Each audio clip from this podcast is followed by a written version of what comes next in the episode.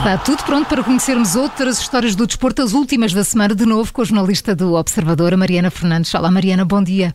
Olá, bom dia. Bom dia. Começamos na Fórmula 1 e com as preocupações de um piloto.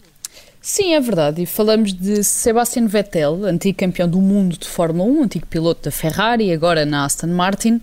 Nos últimos anos, a vertente mais eh, politizada e ativista de Vettel tem sido um bocadinho ofuscada por essa mesma vertente de Lewis Hamilton, que tem tido mais palco, mais tempo de antena para explicar aquilo em que acredita e para ser quase o líder moral da Fórmula 1. Mas a verdade é que Vettel nunca tem escondido as causas que defende e não só usou uh, camisolas associadas ao movimento Black Lives Matter na altura altura da morte de George Floyd, como também já se manifestou várias vezes a favor da causa LGBT, também já foi encontrado a apanhar lixo nas bancadas uh, dos estádios dos grandes prémios depois das corridas e nos últimos tempos a grande preocupação do piloto alemão tem sido precisamente essa, portanto tem estado relacionada com o ambiente, com a ecologia, com as alterações climáticas e a verdade é que Vettel não tem uma visão muito otimista caso a Fórmula 1 não comece a tomar medidas relativamente a estes problemas em breve. Então, o que é que ele diz sobre isso? Ele diz basicamente que a Fórmula 1 pode desaparecer se não utilizar os recursos e o dinheiro que tem para se tornar relevante para a vida das pessoas e acrescenta que se isso acontecer acaba por fazer sentido.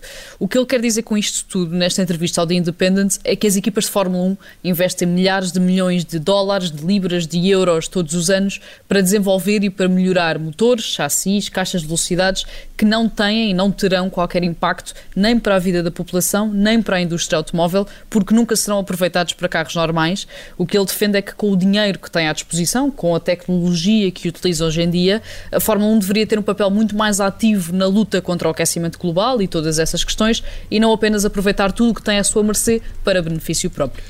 Ora, mas a verdade é que a Fórmula 1 nunca tomou medidas eh, para se tornar mais ecológica tem tomado, tem tentado dar pequenos passinhos uh, ao longo dos anos, tem anunciado alguns planos para se tornar mais sustentável. Comprometeu-se, por exemplo, a terminar com as emissões de carbono até 2030 e quer também até esse ano conseguir alimentar os carros com combustível 100% sustentável.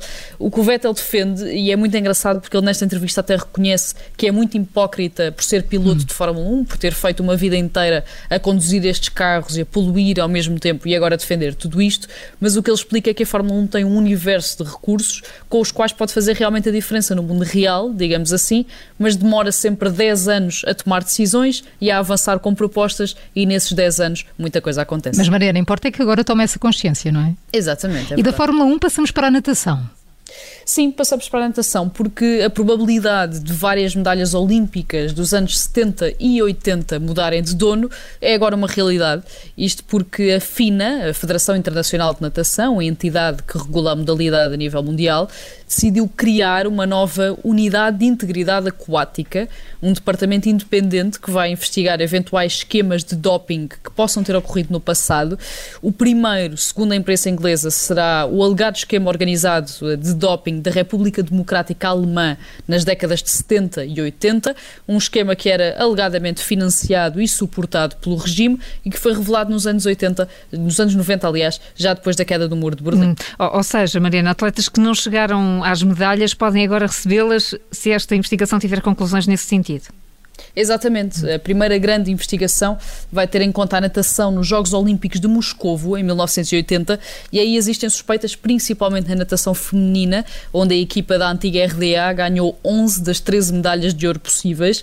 Sharon Davies, uma britânica que ficou com a medalha de prata nos 400 metros estilos, deve ser uma das atletas a receber agora a medalha de ouro, até porque a vencedora em Moscovo, Petra Schneider, foi uma das nadadoras alemãs uh, que já confessou anteriormente ter feito parte deste esquema de doping.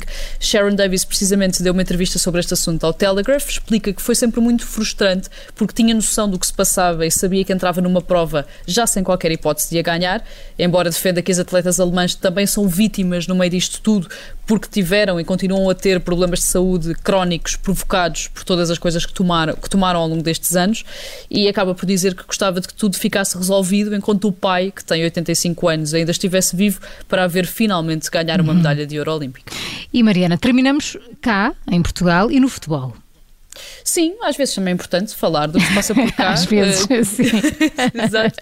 Principalmente quando são uh, novidades que podem ser um ponto de partida para hum. algo um bocadinho diferente no futebol. Então, conta Mariana Vaz Pinto, até aqui uh, team manager da formação do futebol feminino no Sporting, é a nova team manager do Belenenses SAD no futebol masculino. A antiga jogadora de 26 anos é a primeira mulher a ter este tipo de cargo num clube de futebol da Primeira Liga e não deixa de ser uma boa notícia perceber que as portas da responsabilidade esportiva nos clubes também estão abertas a toda a gente. É uma excelente notícia, ainda bem. Ainda bem que trouxeste esta notícia aqui. É jornalista da editoria de desporto da rádio do Observador, aqui com as outras histórias do desporto. Mariana, muito obrigada. Um bom dia para ti, bom fim de semana.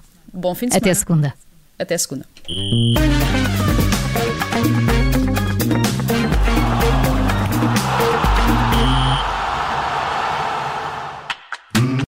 Obrigada por ter ouvido este podcast. Se gostou, pode subscrevê-lo, pode partilhá-lo e também pode ouvir a Rádio Observador online em 98.7 em Lisboa e em 98.4 no Porto.